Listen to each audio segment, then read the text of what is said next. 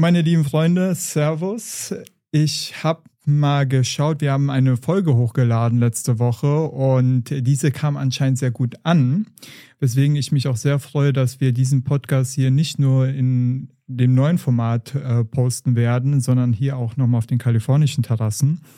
Ich begrüße ganz herzlich erneut äh, Laura, Professor Dr. Laura von Gelser und Luca Kraft. Äh, für die, die letzte Woche jetzt nicht zugeschaltet haben oder die, die auf dem neuen Podcast sind, äh, Professor Dr. Laura von Gilser ist eine sehr, sehr in meiner, also aus meiner Perspektive sage ich das Ganze jetzt, kompetente ähm, Organisations-, Arbeits- und Organisationspsychologin, berät aber auch Organisationen für Trainings durch, äh, für größere Konzerne und hat ihren Schwerpunkt, du darfst mich gerne korrigieren, vor allem auf den gesundheitlichen mhm. Aspekt.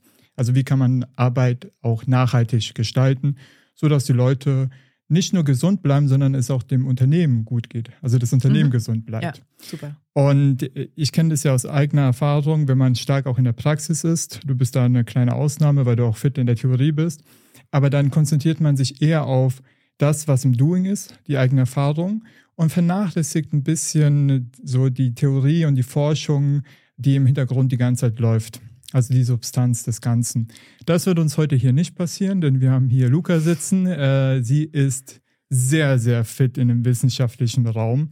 Also man darf sich das so vorstellen, dass sie eine Mischung ist aus der Kraft der Jugend und wissenschaftlicher Neugier. Also wir sind da gut abgesichert an der Stelle. Ähm, und ich finde es auch lustig, dass der Nachname genau Kraft heißt. Ja, super für ja. Wortspiele. Ja. Also das nochmal kurz an der Stelle. Ähm, äh, Luca und ich haben auch gemeinsam, dass wir den Master gerade machen in Psychologie. Da kennen wir uns auch her. Äh, Laura, wir haben A und O äh, bei dir auch gehabt. Mhm.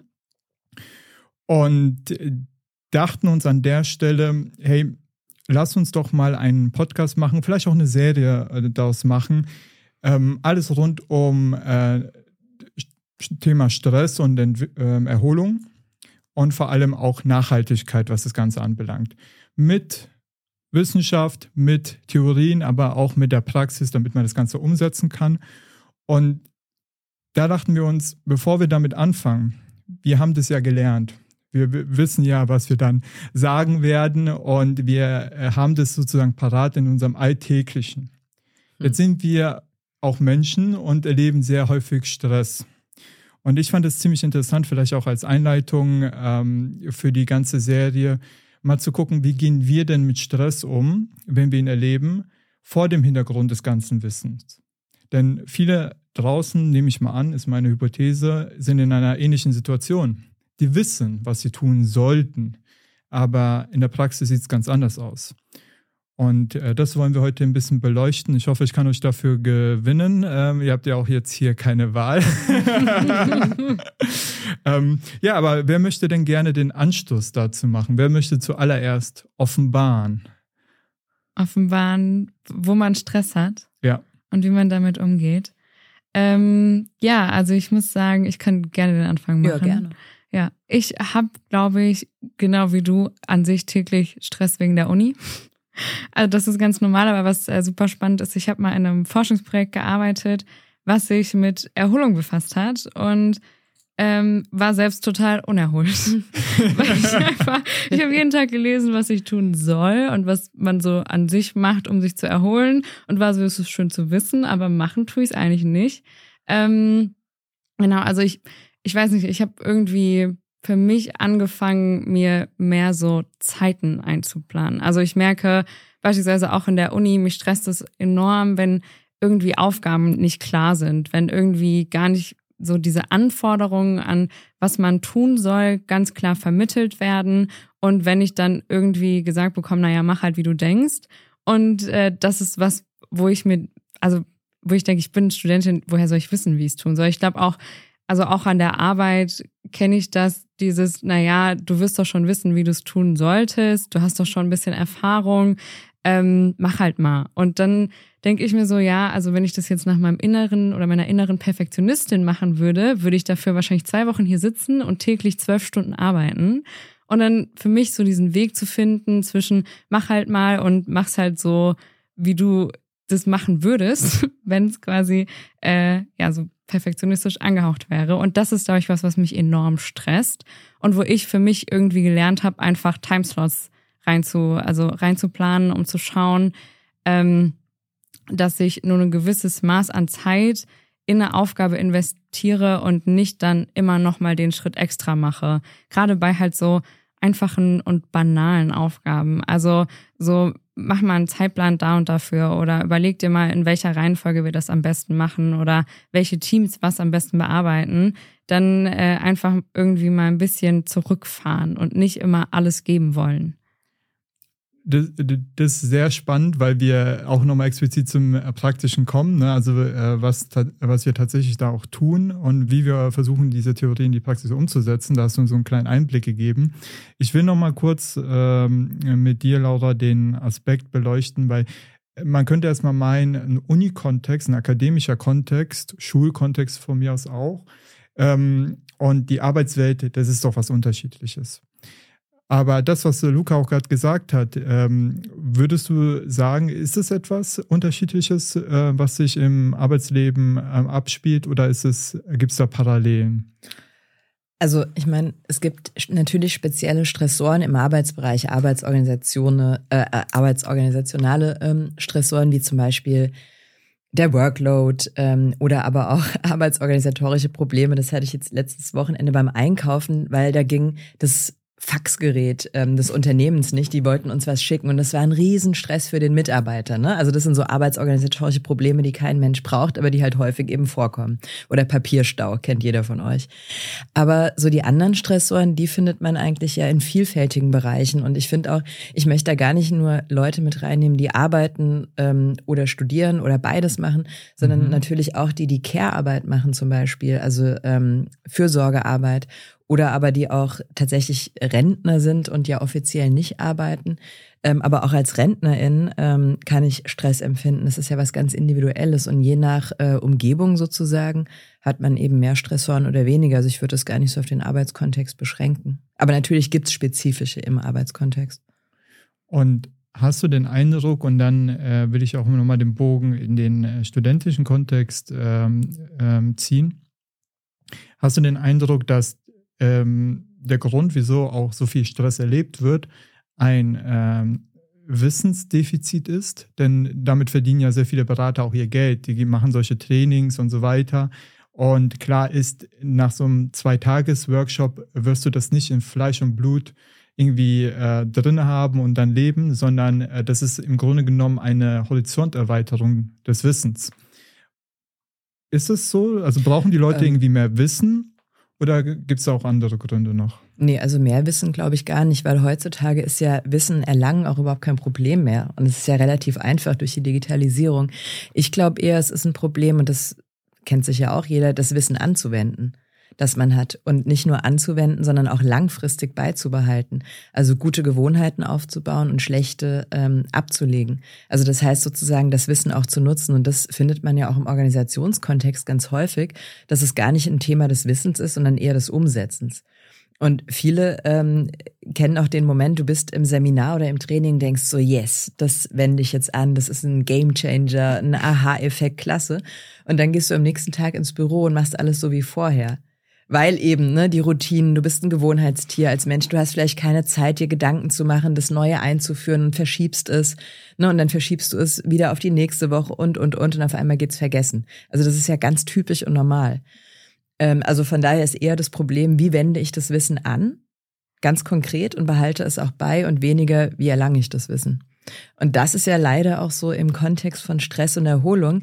Ich liebe ja das Thema aktuell, weil ich es unheimlich wichtig finde, ähm, relevant für alle gesellschaftlichen Bereiche, weil viele Personen einfach zurzeit sehr viel Stress empfinden und zu wenig Zeit oder Nutzen zur Erholung haben, das jedenfalls berichten.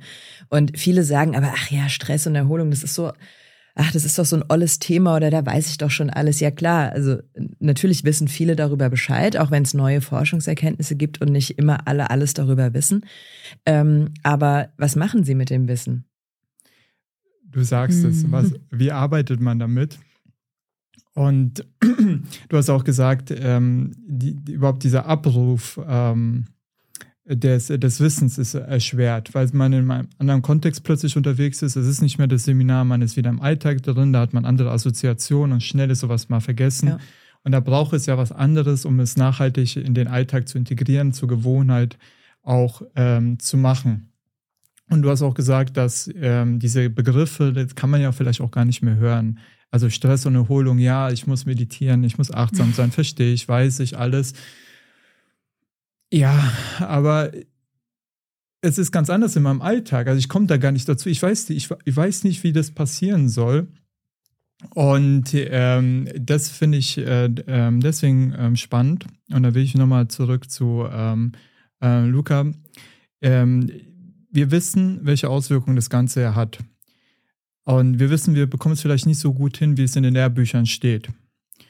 Ja, und das setzt uns ja nochmal unter Stress. Ja, also wir, wir, haben schon erhöhten Puls. Also alle körperlichen Symptome, die entstehen, dass man auch ein schlechtes Gedächtnis hat, dass es dann auch soziale Effekte gibt. Ähm, also mit der Familie läuft es dann vielleicht nicht mehr so gut und so weiter und so fort. Bis hin auch für die Organisation höhere Fluktuation. Also das wissen wir auch.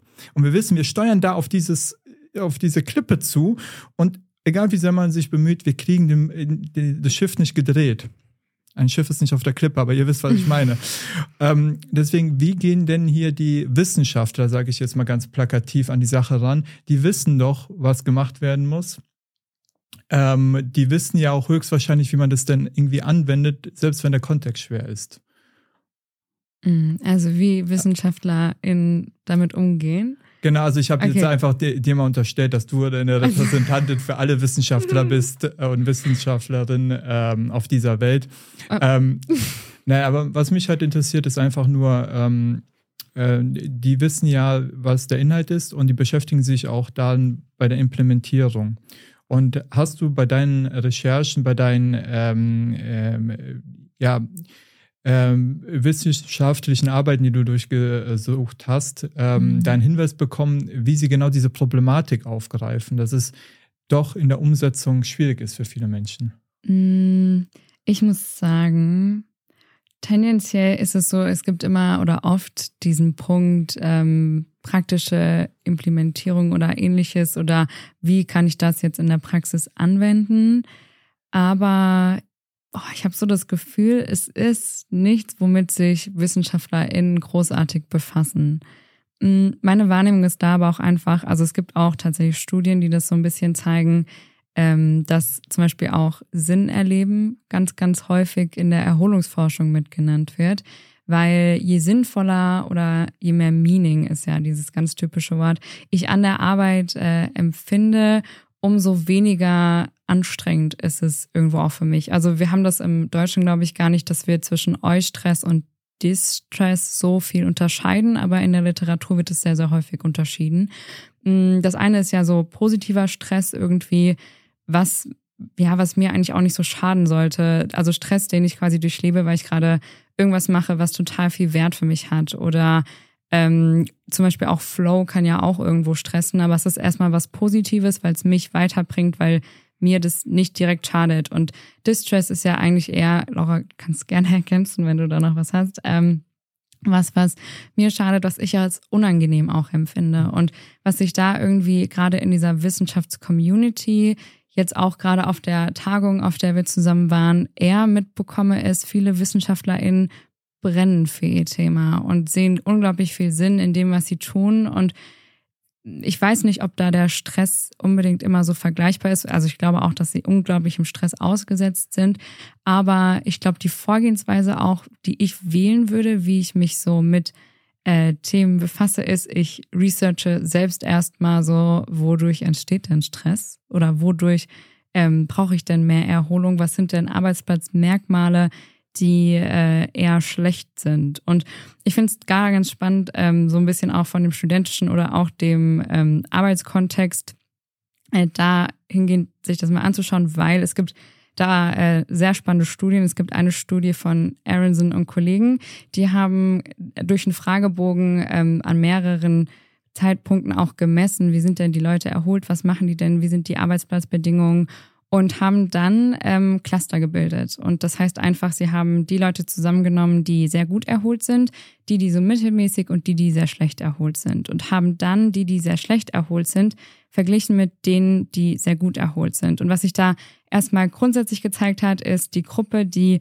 schlecht erholt ist, haben sie irgendwie auch so ein bisschen als Risikogruppe bezeichnet, weil die alle unglaublich Aha. schlechte Gesundheitswerte hatten.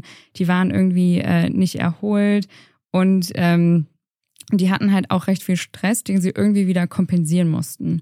Und dieses Kompensieren macht man meistens dadurch, man skippt, also man äh, doch skippt Pausen. Äh, lass mich raten, man ernährt sich ungesund. Kommt also das auch, wahrscheinlich ist das auch. Das ist nicht auf der Liste, aber es kommt, also es gehört bestimmt dazu. Ja, ja, genau, Pausen. Ne? Genau, man, man skippt, genau, man nimmt sich keine Pausen mehr, man hat so viel zu tun, das geht gar nicht. Oder Paradox. Ja, genau. Passt sehr gut. Oder man nimmt auch Arbeit mit nach Hause und macht sie abends. Und da habe ich gedacht, ah, das passt gut in den studentischen Kontext, weil ähm, was Arbeitende haben, was Studenten nicht so haben, ist, dass sie quasi so diesen Zeitslot vorgegeben haben, wo sie arbeiten müssen. Und was sich da ja zeigt, ist, dass es unglaublich schlecht ist, wenn man das nochmal abends mit nach Hause nimmt ach, und ich mache quasi nochmal zu Hause was. Und es ist ja was, was Studenten eigentlich kennen. Dieses, ja, ich muss halt zu, äh, abends zu Hause noch was machen, ich kann gar nicht anders. Aber das ist irgendwie was, was so, ja, so auch ein Faktor war, der da so ganz negativ reingespielt hat. Und ähm, genau, da auch ganz typisch nicht genügend Zeit, um die Arbeit an sich zu machen und auch so zu machen, dass man damit zufrieden ist. Also das, was ich am Anfang auch mit dem Perfektionismus gesagt habe, irgendwie was zu tun, ähm, und dann gar nicht die Zeit dafür zu haben, dass man es so machen kann, dass es für einen selbst wieder so, weiß ich nicht, Sinn gibt oder irgendwie was zurückgibt. Und ähm, auch irgendwie nicht zu wissen, was erwartet wird von dem anderen.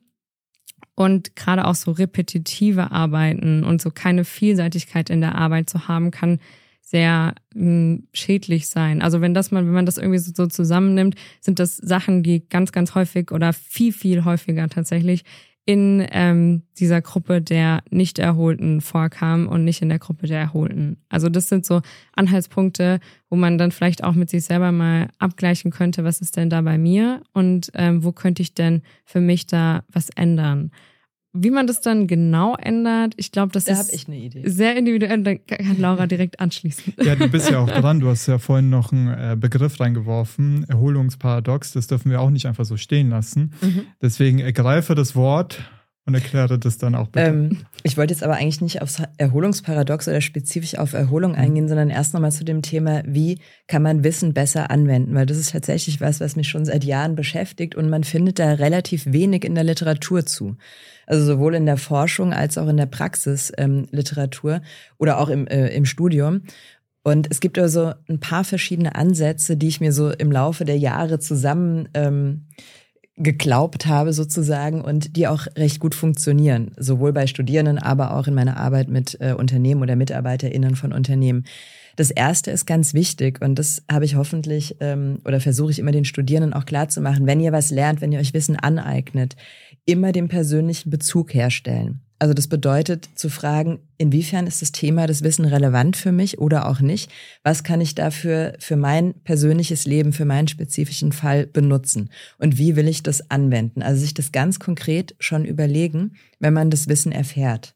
Hast Weil, du da ein Beispiel? Ja, also ähm, also zum Beispiel, wenn ich was über Stress oder Erholung höre, dass man sich dann fragt, ah, okay, tre treffen die Stressoren zum Beispiel auf mich zu oder welche Stressoren habe ich denn? Oder wann könnte ich Erholung am besten gebrauchen und warum funktioniert es vielleicht auch nicht? Ähm, und wie könnte ich mich in meiner derzeitigen Situation aufgrund der Erkenntnisse, die ich jetzt gerade im Training oder in dem Artikel oder sonst wie gewonnen habe, wie könnte ich die anwenden? Und da gibt es eine super coole, wissenschaftlich fundierte Methode, die funktioniert wirklich top von der Frau Professor Gabriele Oetting, die hat auch das Buch geschrieben, ähm, Die Psychologie des Gelingens. Und das ist die WOOP-Methode. Da gibt's mittlerweile sogar eine App, das ist total cool. Die WOOP-Methode. WOOP, W-O-O-P. Ah. Mhm. Und zwar geht's darum, dass man sich nicht nur ein Ziel setzt, was man erreichen möchte, sondern schon bei der Zielsetzung sich überlegt, woran könnte es scheitern. Also zum Beispiel, was ganz häufig ist, bei mir jedenfalls, es geht wahrscheinlich auch vielen so, ich nehme mir vor, Sport zu machen. Also zum Beispiel joggen zu gehen. Woran scheitert's, wenn ich heimkomme? Irgendwie zieht mich die Couch an und ich bleib da erstmal drauf liegen und gehe dann nicht mehr zum Sport. Wenn ich weiß, dass das ein Hindernis ist, könnte man es ja so machen, dass man erst gar nicht nach Hause geht, sondern die Sportsachen direkt mitnimmt. Dann landet man erst gar nicht mhm. auf der mhm. Couch.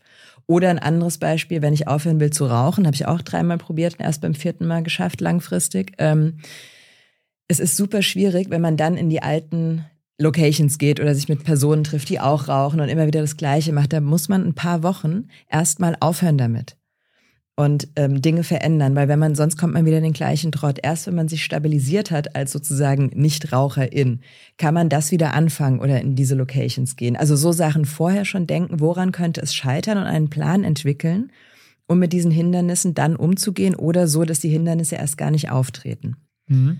Also ähm, ich bin gespannt, was du noch mhm. da auf deiner Liste hast. Ähm, nur zwei Sachen, weil ich merke, wie der innere Systemiker bei mir jetzt so aufschreit ähm, weil es da ja auch ähm, darum geht, ähm, darauf, worauf wir uns fokussieren, unsere Aufmerksamkeit richten, das erleben wir. Mhm. Und häufig ist eine negativ konnotierte, äh, ein negativ konnotierter Begriff oder ein Wort äh, wie Scheitern ähm, eher dazu veranlasst einen eher dazu, die negativen Seiten zu be, ähm, beleuchten, die vielleicht nicht zieldienlich sein könnten.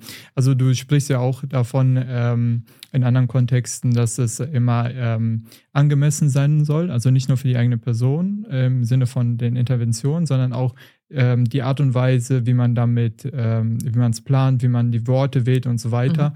Also man könnte das auch übersetzen mit ähm, sowas wie Herausforderungen was könnte so ein Stolperstein sein, sind ja immer so diese Begriffe, die man da verwendet. Und du sagst, beziehungsweise nach dem WUP-Modell, mhm. es ist elementar wichtig. Also das sollte doppelt unterstrichen, mhm. dreifach unterstrichen sein, sich genau mit diesen Aspekten zu befassen und sie präventiv auszuklammern. Genau. Jetzt ist es ein bisschen schwieriger bei der Arbeit zu sagen, jetzt gehe ich nicht mehr auf die Arbeit, weil die, da habe ich die ganzen Stressoren und jetzt muss ich erstmal hier. Ähm, aber Wege gibt es trotzdem. Man könnte überlegen, gut, ist jetzt zwar ein Urlaub, ne, den ich jetzt dafür verbrauchen muss, aber ist mir die Sache es auch wert zu sagen, komm, ich nehme mir jetzt drei Wochen frei, sobald es möglich ist und ähm, versuche eine andere Gewohnheit anzubahnen, mhm. die ich dann übertragen kann in den anderen Kontext, weil die Erfolgswahrscheinlichkeit dann höher ist, wenn ich schon mal ein bisschen damit in einem geschützten Raum trainiert habe. So ungefähr? Ja. Also ich kann ja vielleicht mal kurz sagen, was das WUP bedeutet. W für Wish, also was ist der Wunsch? Das erste O für ähm, Outcome, also welches Ziel habe ich, das ich dann erreichen möchte mit diesem Wunsch. Und dann wäre normal, so wie man vorgeht, P, man macht sich einen Plan, also Plan. Und das zweite O mittendrin ist Obstacle, also Hindernis. Deswegen habe ich es bewusst so mhm. benutzt, ähm, dass man da noch mit einbaut, gleich mitzudenken. Ähm, also deswegen habe ich das auch so bezeichnet. Und es ist natürlich eher jetzt mal ein negatives Wort, Hindernis, aber man muss ja daran nicht scheitern, sondern das Hindernis nehmen, die Hürde überwinden, sagen wir es mal so. So, das war jetzt aber nicht die Antwort auf deine Frage. Was war deine Frage? Ach so, das andere. Also zum Beispiel, um es nochmal zu konkretisieren, ähm, weil du sagst, ja, auf der Arbeit ist ja nicht möglich, der Arbeit zu umgehen. Nee, natürlich nicht. Und man kann auch nicht immer alles Obwohl beeinflussen. Obwohl einige äh, nach bestem Wissen und Gewissen äh, sich zumindest bemühen. Mhm. Klar, aber geht nicht immer. Also wenn ich als Kellnerin arbeite und zwischen zwölf und zwei ist natürlich wahnsinnig viel los, hoffentlich. Zur Mittagszeit, da kann ich nicht sagen, so die Hälfte der Kunden sollen jetzt draußen bleiben, weil sonst zu stressig. Es geht natürlich nicht. Ja. Aber zum Thema Erholung zum Beispiel, was ich festgestellt habe, natürlich jeder weiß, regelmäßig Pausen machen. Dann ist es aber so, ein Termin nach dem anderen kommt rein und schwupp bleibt im Terminkalender nichts mehr übrig, wann ich tatsächlich eine Pause machen soll. Und da ist eben ein Tipp, um das Hindernis zu umgehen. Ich trage die Zeiten, in denen ich Pause machen möchte, schon in den Kalender als feste Zeiten ein. Und da kann dann, dann gar kein neuer Termin mehr reinkommen. Und den Termin behandle mhm. ich genauso ähm, als wichtig wie alle anderen Arbeitstermine auch. Also das so als eine Idee. Das heißt, man kann natürlich nicht alles äh, im System verändern und gestalten, natürlich nicht. Aber da, wo es möglich ist, kann ich es ja zumindest probieren. Und da muss man auch manchmal ein bisschen kreativ sein. Aber es gibt doch häufig mehr Lösungen, als man denkt. Hm? Ich würde da vielleicht gerne kurz einsteigen, weil es ist tatsächlich ganz spannend, was du ähm, genannt hast, sind eigentlich so zwei Dinge, die auch in der Forschung ganz, ganz häufig betrachtet werden. Das ist zum einen diese Microbreaks, also dieses Pausenmachen von der Arbeit oder auch ähm, Arbeitsstrategien. Also es gibt so ganz, ganz viele Strategien, die irgendwann mal von Forschenden so geordnet wurde. Und es gibt so diese zwei Stränge. Stränge. Zum einen Microbreaks, also ähm, einfach mal ein kurzer Arbeitsaufschub oder ähm, einfach mal was anderes zu tun. Beispielsweise auch mal draußen spazieren gehen oder mal irgendwie Interaktion mit KollegInnen oder auch Arbeitsstrategien. Ähm, da geht es also bei dem ersten, das sind so verhaltensbezogene Merkmale, bei dem zweiten, das sind kognitive. Bei denen geht es darum, Arbeit neu, anders oder neu und anders anzugehen. Ähm, zum Beispiel das Organisieren oder Planen von Arbeit. Also wie du auch gesagt hattest, dieses Einplanen wirklich von Pausen und dann sich mal die Zeit zu nehmen und zu reflektieren, welchen Sinn hat denn gerade so meine Arbeit und dann auch irgendwie das prosoziale unterstützen, also auf andere mal zugehen und die zu unterstützen vielleicht bei ihrer Arbeit. Und ähm, was da irgendwie gezeigt wurde, ist natürlich, also Microbreaks haben erstmal eine viel, viel höhere Auswirkung auch auf die kurzfristige Erholung. Aber langfristig ist tatsächlich dieses Umdenken und dieses ähm, neue Strategien zu wählen für die Arbeit, das Planen oder auch diesen Sinn da drin sehen, ähm, viel wichtiger. Und da konnte auch irgendwie gezeigt werden, ähm, wenn man das regelmäßig macht mit beispielsweise äh, kurzen Microbreaks, dann ist es eigentlich mit so die beste Strategie, äh, um damit umzugehen. Mhm da lässt sich aber leider für äh, niemanden direkt so eine Strategie rausziehen, weil da kommt äh, Laura Wenz quasi auch mhm. wieder mit einer Studie. Also es ist so diese Forschungsgruppe um Frau Sonnentag in Mannheim, die sich damit ganz, ganz stark befasst. Und die hat aus der Person Environment Fit Theory die Person äh, Break Theory abgeleitet, mhm. die einfach sagt, also Person Environment Fit heißt so viel, ähm, wenn meine Umweltfaktoren und meine Personenfaktoren, also das, was quasi die Arbeit ähm, quasi mir zu bieten hat und das, was ich an Bedürfnissen mitbringe oder das, was ich an Charakter habe, wenn das nicht matcht, dann entsteht äh, Erschöpfung, dann entsteht Ermüdung und dann bin ich nicht fit. Andersrum, wenn das gut matcht, dann geht's mir gut. Und was sie irgendwie sagt, ist, naja, es ist ja bei Pausen genauso eigentlich. Also wir brauchen ja irgendwie was, ähm, dass unsere Pausen auch mit unserem Charakter irgendwie matchen. Und da konnte tatsächlich gezeigt werden, dass auch gerade was den positiven Affekt angeht, wenn wir da äh, quasi ein Match haben zwischen Person und auch der Art von Pause, dass wir ähm, mehr positiven Affekt, also mehr Wohlergehen so gesehen übersetzt, mhm. äh, danach haben. Und aber, also da will ich nämlich gerade nochmal ergänzen, weil das hat mir die letzte, das letzte Mal schon angesprochen, aber es haben vielleicht nicht alle, ähm, also den Podcast letztes Mal auch gehört. Beim, bei der Erholung geht es stimme ich voll zu, natürlich auch um Persönlichkeitsvariablen, was tut einem gut und was nicht. Und das kann natürlich variieren, je nach Lebensumständen. Also das heißt, es gibt auch intraindividuelle Unterschiede in den Erholungsstrategien. Ähm, das heißt, was mir heute gut tut zur Erholung, muss nicht zwangsläufig mhm. nächsten Monat genauso sein. Und aber ähm, es gibt auch interindividuelle Unterschiede, also äh, Unterschiede zwischen Personen ähm, welcher Erholungstyp sie oder er ist. Und zwar auch ein bisschen basierend auf den jeweiligen Stressoren. Also je nachdem, welchen Stressoren ich gerade ausgesetzt bin aus der Umwelt, muss ich dann die richtige Erholungsstrategie anwenden. Ähm, mhm. und das ist halt eben nicht immer gleich. Also von daher, ich finde die Idee von einem Person Break Fit super, aber so ein bisschen weiter gedacht, es kommt nicht immer nur auf die Person drauf an, sondern auch auf die Stressoren, die gerade auf die Person einwirken. Es kann ja auch ein gutes Wechselspiel sein. Also ich müsste da nochmal nachgucken. Ich werde es aber in die Beschreibung äh, packen, sowie auch die Beschreibung der ganzen Modelle.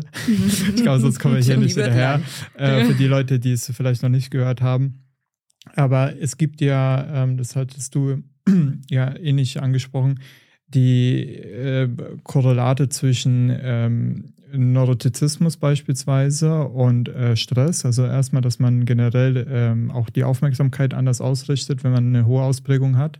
Eher auf die Sachen, die einen Angst machen, die vielleicht auch einen dann natürlich stressen. Ähm, und das führt zu Verhalten, äh, das kontraproduktiv ist, um Stressoren abzubauen.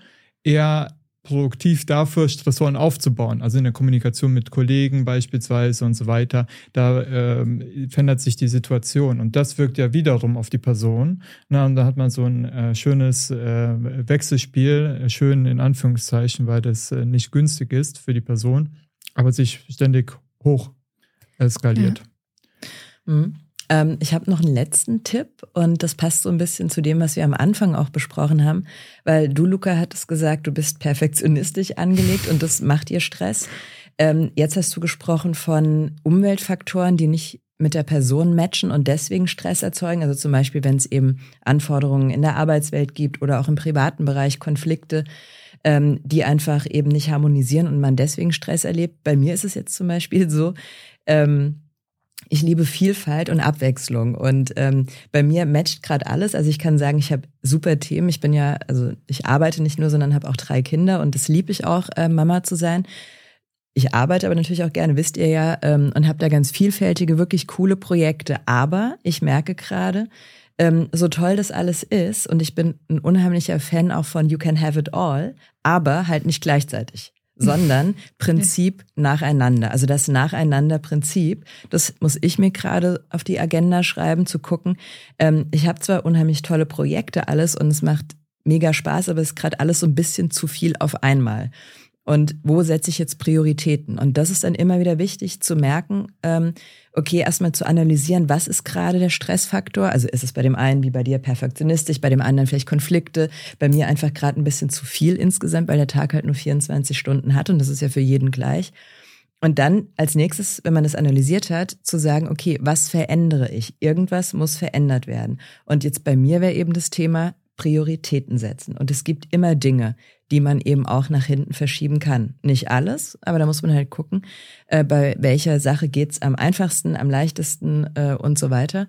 Und wo passt es vielleicht auch am besten ins System, um nochmal systemisch zu denken? Also wo wird's rund, wo ist es stimmig? Und weil ähm, man selbst beeinflusst ja auch andere, also zum Beispiel MitarbeiterInnen, KollegInnen, PartnerInnen, Kinder ähm, und so weiter. Also von daher zu gucken, insgesamt im System, wie ist es für alle am besten und mhm. was muss ich mhm. dafür tun? Und dann das Letzte, was ich euch noch sagen wollte als Best Practice-Tipp, was ich zusammen mit der WOOP-Methode immer sehr gerne kombiniere, und das findet man in der Literatur unter dem Begriff sozialer Rechenschaftspartner. Ich nenne es immer Social Buddy, weil ich finde, das hört sich ein bisschen schöner an als sozialer Rechenschaftspartner. Wenn man sich ein Ziel gesetzt hat, und idealerweise, man soll nicht immer gleich alles auf einmal verändern, nicht das ganze Leben, sondern Schritt für Schritt in kleinen Dingen, lieber sich auf eine Sache fokussieren und dann die nacheinander abarbeiten. Sich zu überlegen, ich habe jetzt mit der WUP-Methode mir einen Plan gemacht, wie ich auch die Hindernisse umgehe.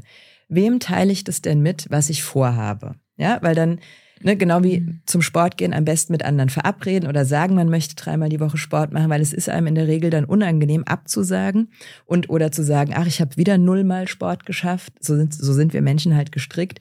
Also immer einen haben, der einen vielleicht auch regelmäßig dran erinnert, ob man seinen Plan schon umgesetzt hat, ob man dran bleibt, ob man sein Wissen anwendet. Das hilft einfach tatsächlich, um dran zu bleiben. Da würde ich ähm, eine Erfahrung ansetzen, mhm. äh, denn ich habe das ausprobiert, ähm, noch vor dem Psychologiestudium und so weiter, und, aber ich habe es mehr mitbekommen. Ne? Und dann habe ich gesagt, das mache ich, das hilft mir. Und es gab Kontexte, da hat es geholfen, aber in vielen hat es die Sache nur noch verschlimmert, weil ich bin dem, dem nicht gerecht worden. Also die, ähm, die Kunst, eine geeignete Ausrede da zu finden und dann abzusagen, ähm, obwohl jeder weiß, dass es scheiße ist, ähm, äh, weil man sein Wort gebrochen hat, ähm, wirft einen noch weiter zurück, als man ursprünglich überhaupt dastand. Und das weil kann, man zudem noch ein schlechtes Gewissen dann hat. Oder? Weil man weiß, dass man nicht in der Lage ist. Okay. Das, also die mhm. Selbstwirksamkeit mhm. entgegengesetzt. Und ähm, die äh, sehr viele ähm, ich pick jetzt nur die Systemiker raus, weil dieses so sehr auch betonen. Ähm, die wollen ja diese kleinen Schritte, diese realistischen kleinen Schritte, auf die man Einfluss hat, deswegen, damit es ja eine Selbstwirksamkeitsentfaltung gibt und man motiviert mhm. wird, dann mehr zu machen und dann das Ziel erreicht. Die Frage ist nur, und das äh, merke ich auch in jetzt, also ich kriege das öfters mit, ich merke das aber auch bei mir. Es gibt so einen Moment, wo ähm, der Stress dazu führt, dass man sich nicht mehr aufregt mhm. sondern kalt wird. Mhm. Zynismus, ja. Gefühl zu, der Depersonalisation. Genau, man macht einfach zu. Also ich sage einfach ja. nichts mehr. Ich mache einfach nichts mehr. Ich mache jetzt nur mein Ding, ist mir egal. Ähm, das so die, die, Aber das ist natürlich eine ganz harte Stufe ist, schon, ne? Das ja, das ist, ja ist die Frage ist jetzt Skala eine, eine von drei ähm, nun, ähm, Komponenten. Ja, also muss man dann gucken, weil jetzt, wenn, ich glaube, dieses Gefühl äh, kriegt man auch immer mal wieder und es geht dann auch mal wieder weg. Also man muss da vielleicht ein bisschen vorsichtig sein. Nicht, dass da jetzt jeder denkt, oh, kenne ich, jetzt bin ich Burnout gefährdet. Nee, um ähm, Nein, aber ähm, die, die, manche sind ja auch ein bisschen länger in so einer Situation und ähm, die da wieder rauszukommen, was hilft denn da? Ähm, da habe ich mal ähm, was für mich entdeckt, was ich als sehr gefährlich empfand, aber irgendwie gemacht habe oder machen musste. Und dann dachte ich mir so, okay, das funktioniert, man muss nur in Maßen damit gut umgehen. Achtung. Und zwar. Jetzt hau ähm, raus. Jetzt und zwar, ich, ich hatte, also äh, man wird ja vielen nicht gerecht, vor allem wenn man große Ambitionen hat und Erwartungen hat. Ähm, und ich war bei einem Projekt, bei mehreren Projekten so, dass ich einfach gemerkt habe, das kann eine Person derzeit einfach nicht schaffen, aber mhm. ich wollte es. Und ich bekam diese Erwartungshaltung einfach nicht weg. Und das hat dazu geführt, dass ich dann dachte, so, was ein Scheiß alles. Ähm, und habe auch so ein bisschen zugemacht. Und dachte mir so, ähm, da musst du jetzt was ändern. Was hast du denn gelernt? Was kannst du da anwenden? Und vieles ging einfach nicht. Und da dachte ich mir so, okay, gut, egal was jetzt ist, ich habe mir jetzt ein Wochenende, glaube ich, dafür dann äh, genommen und gesagt, so kompletter äh, komplett geblockt. Nichts. Ich habe wirklich aktiv den psychologischen Mechanismus des Verdrängens gewählt als Distanzierungsmethode. Also Meditation schon bemerkt, da ist was, aber dann direkt weggestopft und wusste, oh, vorsichtig damit, ne, das kann schlimm werden. Aber dadurch, dass ich mir das wirklich nur für eine begrenzte Zeit genommen habe, hatte ich das Gefühl, mir wieder Raum zu schaffen um wieder ein bisschen handlungsfähiger zu werden und dann wirklich mhm. Ideen mhm. wieder entwickeln zu können und Pläne machen zu können und Schritte einleiten zu können, was mir geholfen hat, dann das tatsächlich nochmal umzusetzen, weil ich mich in die Kraft gebracht habe. Und die Frage ist natürlich, was bringt denn euch dann auch in die Motivation, ich würde nicht mal Kraft sagen, aber in die Motivation, euch damit zu ähm, so intensiv zu befassen, so Plan machen, was kann alles ähm, eventuell an Herausforderungen kommen, was brauche ich und so weiter. So auch aus der eigenen Erfahrung heraus. Mm, also, also ich frage jetzt tatsächlich, ja. weil ähm, es, ich habe das jetzt in meinem Umfeld, ähm, auch äh, beruflich, habe ich auch das schon ein paar Mal so mitbekommen. Und ich frage jetzt tatsächlich, könnte man so sagen, für einen Freund. Und wenn ich hier so zwei, Freundin. ja, äh, das, ähm, äh, wenn ich jetzt schon mal so Experten hier vor mir sitzen habe, dann will ich mir auch das hier gleich abholen. Nee, Spaß beiseite. Ich wollte einfach nur aus Neugier mal nachfragen. Also wie bringt also ihr euch in die Kraft, überhaupt diese Zusatzanstrengung zu den ganzen Stress überhaupt bewerkstelligen zu können? So Zusatzanstrengung für Planung oder ähnliches? Ja, also wie Richard David Brecht mal gesagt hat, bei dieser, äh, wenn man ähm, Demokratie, nee, wenn man, ähm, was war das? Ähm, ach, also ich ähm, habe dann schon. Bürokratie abbauen will, ähm, braucht es noch mehr Bio, Bio, Bürokratie, ähm, weil man erstmal das koordinieren muss, mhm. den Abbau mhm. koordinieren muss. Also wenn man jetzt ähm, an Stress und Erholung denkt, arbeite ich ganz gern mit der Metapher der Batterie. Wenn man die Batterie komplett leer laufen lässt, dann dauert es, entweder ist sie dann kaputt oder es dauert wahnsinnig lange, bis die wieder geladen ist. Deswegen soll man erst gar nicht in diesen krass roten Bereich reinkommen, sondern immer wieder regelmäßig auftanken Energie. Weil wenn es erstmal so weit ist, und das zeigen eben auch, ich meine, Burnout hin oder her, da können wir nochmal eine ganze Folge für machen, gibt's das oder ähm, was ist genau Burnout? Mhm. Aber da will ich jetzt gar nicht tief einsteigen. Also sagen wir mal diesen Zustand der tatsächlichen Erschöpfung, also ein Erschöpfungszustand. Wenn ich da drin bin, das Problem ist, dass die meisten dann gar nicht mehr in der Lage sind, sich richtig zu erholen, weil sie zu kaputt sind, zu fertig und dann geht erstmal gar nichts mehr. Und aus diesem Tal wieder rauszukommen, dauert sehr, sehr lange. Aus dem Grund ist es so wichtig, eine Reißleine schon vorher zu ziehen und idealerweise, wenn die Batterie noch im grünen Bereich ist, schon wieder aufzuladen. Also wirklich ganz, ganz regelmäßig täglich. Mhm. Ähm, und zumindest, wenn sie im, also wenn man bei Orange ist, ja, weil wenn man erst am Roten ist, ist es zu spät. Und das ist der Punkt, sich dran zu erinnern, auch wenn es einem gerade total gut geht, wenn alles gut ist, auch wenn es gar nicht stressig ist, schon Erholung. Erholung immer mitdenken, dass es bei Grün bleibt. Ja, darf Und, ich äh, sofort, ich okay, muss da unbedingt mal nachfragen, mhm. weil äh, das, ähm, ich stelle mir da so eine Person vor, in der heutigen Zeit viele Krisen und so weiter, man ist angewiesen aufs Geld, man findet vielleicht nicht sofort einen Job. Und wir sprechen ja auch manchmal so von äh, ein paar Dingen, die mehr so in die Selbstgestaltung des Arbeitsplatzes hineingehen. Mhm. So, diese Option haben viele einfach nicht. Aber Crafting zum Beispiel. Genau. Mhm. Aber ähm, die, die, können wir ja nicht ignorieren. Um die geht es ja auch. Und äh, wenn sie in einer Situation sind, wo sie wissen, mein Gott, ich, ich habe einfach versucht, das Beste rauszuholen. Ich dachte mhm. mir so, ach, das, das, ist einfach nur eine Phase und ich power mal durch und dann wird es wieder besser. Aber dann ist es nicht besser geworden. Man hat seinen Akku dabei ähm, ähm, komplett leer geladen und hat jetzt keine Möglichkeit, das aufzuladen. Man hat nicht mal die Kraft, sich irgendwo zu bewerben. Das ist auch eine Umstellung, eine Veränderung. Auf das kann man einfach nicht mehr. Ähm, und wie gehen wir dann, auch wenn es ein extremer Fall ist, aber das ist traurig, dass es auch mhm. scheinbar so häufig äh, passiert. Wie gehen wir denn äh, damit um, wenn es noch nicht Burnout ist, aber auch noch nicht diese schöne ich, ich sehe es schon vor mir, jetzt kann ich nochmal nachsteuern, sondern so kurz davor ist und jetzt ist wirklich schon dunkel-orange. Also dann ganz klar, oberste Priorität hat man selbst dann. Und ich sage immer, ähm, das Wichtigste ist Abschalten von den Stressoren. Also das, was einen Stress, wie du es auch gesagt hast, man soll es dann verdrängen und nicht äh, krübeln oder denken, oh, ich kann mich jetzt nicht erholen, dann die ganze Arbeit und so weiter, sondern versuchen, Gedankenstopp, das Gedankenkarussell wegzulassen. Jetzt geht es tatsächlich nur darum, wieder auf gesund oder auf fit zu werden, auf so ein gutes Level wiederzukommen. Also das heißt, abschalten von den Stressoren, ganz hohe Priorität und da muss man tatsächlich so verschiedene vielleicht Gedankenstopp-Methoden auch anwenden. Und dann zweitens sich erholen und das kann da sein, was gut tut und zu was man in der Lage ist. Vielleicht kann man am Anfang hat keine Kraft, Energie, dann gönnt man sich was Leckeres zu essen, man hört schöne Musik, man schläft vielleicht einfach nur, liegt da. Also das noch machen, zu dem man in der Lage ist. Und wenn es ein bisschen besser ist, dann vielleicht auch mal rausgehen. Forschungsergebnisse zeigen auch mhm. total toll ähm, in, in den letzten paar Jahren, dass ähm, sich ein Aufhalten in der Natur im Grün sehr positiv auf die mentale Gesundheit auswirkt. Und selbst in der Großstadt wie wir hier in Frankfurt haben wir ganz viele Parks zum Glück.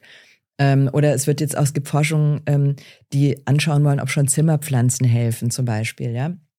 Also von daher, so, so vermeintlich kleine Dinge können da auch helfen und sich Zeit geben. Wenn man wirklich, also wenn die Batterie ziemlich leer ist, dann braucht es halt dementsprechend lang, um es wieder aufzuladen. Da langt nicht ein Nachmittag oder ein mhm. Tag. Und äh, so, so schwierig das vielleicht jetzt auch für manche ist, auszuhalten oder sich anzuhören oder zu sagen, wie soll ich das schaffen? Ja, es muss sein. Weil ansonsten strampelt man sich weiter ab. Und das Problem ist ja auch, je erschöpfter man ist, umso weniger gut ist man in der Regel in seiner Leistung. Mhm. Und man würde viel bessere, höhere Leistung in kürzerer Zeit zum Beispiel erbringen, wenn man erholter ist. Also von daher, die Zeit, die man für Erholung investiert, ist keine verlorene Zeit, sondern sehr sinnvoll. Mhm. Entschuldige, Luca, jetzt, also vielen Dank äh, dafür. Ich finde, dieser Aspekt wird zu selten beleuchtet. Mhm. Ähm, deswegen wollte ich da nochmal nachfragen. Äh, Luca, du wolltest aber was sagen. Ich dann, ähm, ja. Noch einen äh, letzten Punkt, der mir einfach enorm geholfen hat, ist manchmal zu akzeptieren, dass man in dem Moment keine bessere Leistung gebracht hat und nicht noch drei, vier Stunden dranhängen, um es nochmal zu perfektionieren. Heißt also zum Beispiel, wenn man sich feste Timeslots quasi setzt, dann einfach, also bei mir hat das, ich hatte eine Phase, wo ich enorm gestresst war, weil ich einfach zu viel einfach hatte. Und dann, ich habe angefangen, Timeslots zu setzen, weil ich wusste, es geht nicht mehr anders. Wirklich aufhören danach. Und dann einfach mal gut sein lassen. Einfach auch mal vielleicht Sachen, die man mal nicht fertig geschafft hat, die 99 Prozent ja, reichen auch. Genau. Und einfach mal Sachen liegen lassen und man merkt so nach einer gewissen Zeit, wie der Stress weniger wird und wie die Leistung auch steigt. Also ich habe dann gemerkt irgendwann, ich habe nicht mehr die zwei Stunden gebraucht und ganz am Anfang habe ich einfach, ich musste erst mal lernen, ähm, dass mir einfach, dass ich weniger Zeit brauche und dann in der Zeit auch wirklich fokussierter zu sein. Weil was ich immer hatte, ist dann auch währenddessen, ah ja, gut, dann schreibst du jetzt nochmal die drei, vier E-Mails zwischendrin, ne? Schadet ja nicht. Aber dazu lernen, nee, das sind die zwei Stunden, die sind dafür geblockt, du schreibst keine E-Mails, du bist nicht irgendwo online und du machst nur das. Also ist ja, ich glaube, geht ein bisschen in die Richtung Flow auch schon. Ähm, aber einfach zu lernen, ich muss es nicht perfekt machen und dadurch irgendwann auch zu merken, die Produktivität wird einfach auf Dauer in einer geringeren Zeit, wenn man wirklich mal in den Fokus kommt, viel, viel höher, sodass man viel mehr schafft, was man am Anfang gar nicht geschafft hätte. Mhm. Zeit für Erholung. Das, ja. Ähm, ja, Zeit, da wollte ich auch gerade sagen. Jetzt. Ja, ähm, und ähm, Zeit an der Stelle. Ich will noch eine kleine abschließende Runde machen mit der Bitte um kurze Antwort, wie der Lanz es sagen würde. ähm, aber äh, davor, die, wir haben ja jetzt sehr viel angerissen, äh, letztes Mal auch sehr viel angerissen. Das ist ja der Grund, wieso wir ähm, uns überlegt haben, mal schauen, wie es dann auch wird. Aber wir wollen mal so ein ganzheitliches Bild von dem Ganzen zeichnen, damit man auch versteht, woher kommt das Ganze, welche Theorien, welche Auswirkungen haben, ähm, also welche Theorien gibt es, welche Auswirkungen haben Stressoren ähm, und vor allem, welche äh, Interventionsformen auf verschiedenen Ebenen kann man denn anbieten, vor allem auch in sozialen äh, Systemen, ähm, wie es eine Organisation ist, wer muss da überhaupt einbezogen werden, wann und so weiter und so fort. Und wie kann eine Führungskraft das vor allem auch nochmal durchsetzen? Also das werden ja so Themen sein, mit denen wir uns befassen werden. Und ähm, was mich interessieren würde, ein abschließender Tipp oder ein Aha-Moment, besser gesagt, den ihr gemacht habt in Bezug auf Stress, der euch überrascht hat. Ähm, dass es durchaus auch aktive Methoden gibt, um sich zu erholen. Also das heißt nicht nur auf der Couch liegen und nett äh, zu Netflixen oder wie sagt man das, ähm, ähm, zu chillen und sich äh, irgendwas runter zu streamen, ähm, sondern einfach also runterzuladen oder zu streamen, mhm. um es genauer zu sagen, sondern einfach tatsächlich vielleicht auch eine neue Sprache lernen, ins Theater gehen, solche Dinge machen. Dient auch der Erholung und äh, der Regeneration. Und das ist äh, bei, bei mir lange nicht klar und ich glaube vielen anderen auch nicht. Ja, das ist auch sehr spannend, ne? dass ähm, neue Fertigkeiten erlernen helfen kann, ja. auch wenn sie nichts mhm. so mit dem Kontext zu tun haben. Sehr spannend. Aber kommen wir ja noch alles zu. Ja, Luca? Ähm, ich glaube Routine. Also mhm. Erholungsroutine zu haben, weil äh, dann braucht man einfach die Sonntage, wo man nur auf der Couch liegt und gar nichts mehr macht, um sich zu erholen, nicht mehr. Und die Woche wird irgendwie angenehmer, man ist aktiver und kann mehr machen. Und ist, also ja, das war bei mir so dieses, okay, wenn du das täglich irgendwie machst und ein bisschen drauf achtest, dann bist du gar nicht mehr so fertig. Und das war eigentlich ein ganz guter Aha-Moment. Hm. Und deine? Ähm, ich bin nicht wichtig. Ich bin irrelevant für diese Welt. Das ist so ein, also das, also man denkt, man ist ja, ich dachte mir zumindest, dass man so scheiße nein, jetzt mein Selbstwert ist eh nicht hoch genug ist, äh, wird jetzt nochmal weiter runtergedrückt. Aber was Spannendes ist äh, passiert, ähm, als ich dann mich damit befasst habe, es ist, gelingt mir nicht immer, aber wenn ich mal diesen Zustand erreiche, sage ich so, meistens, wenn ich Bahn fahre, Menschen sind, das sind auch alles Leben, die genauso gelebt haben wie ich bislang oder ähm, noch länger. Ähm, was unterscheidet mich denn von den anderen? Gar nichts. Und guck mal, wie viele das sind. Also wenn ich jetzt nicht da wäre, was würde sich denn verändern auf dieser Welt? Ja, wahrscheinlich nichts. Och, das ist und, aber negativ. Und ja. naja, das, so kann man es natürlich sehen, ist auch eine Gefahr, Nein. aber man kann es auch so sehen, ähm, wie erleichternd das ist. Es nimmt auch so viel Druck raus, dass man was bewerkstelligen muss, dass, äh, dass man irgendwie was leisten muss, sondern ähm, du darfst dich erholen, du, du darfst, du darfst vor allem beobachten. Du darfst nicht leisten. Du darfst auch beobachten. Also mhm. ich habe eine andere Art der Neugier und Faszination entdeckt äh, für die Prozesse in mir und bei anderen Menschen. Und ich bin da noch nicht so am Ende, aber das fand ich als Erkenntnis sehr interessant, weil es ein Weg ist, den man nicht sofort gehen würde. Mhm. Wie ich auch an der Reaktion gemerkt habe. Aber äh, ja. ja, ich bin auf jeden Fall nicht so wichtig, das kann ich so sagen. Anders als ihr hier, ihr seid mir sehr wichtig. Und ich, auch und, ja, das, äh, ja, das, das hatte ich Selbstwert jetzt nochmal gebraucht nach meiner Abwertung. Ähm, ähm, ich freue mich tatsächlich, dass ich mit euch hier auch diese Reihe machen kann. Und ähm, dieser Podcast wird ja bei den kalifornischen Terrassen zu finden sein, aber auch bei unserem neuen Podcast. Und die Leute sollten wissen, wie der heißt. Äh, er heißt Synapsensalon. Den packe ich auch nochmal in die äh, Beschreibung. Yeah. Und dort mm. werden wir auch wöchentlich ähm, zu diesen Themen, aber auch noch ganz anderen Themen äh, Podcasts hochladen. Es war mir ein Fest, wie das letzte Mal auch, und ich freue mich schon auf das nächste Mal. Danke, Laura. Danke, Luca. Tschüss. Danke. Tschüss. Ciao.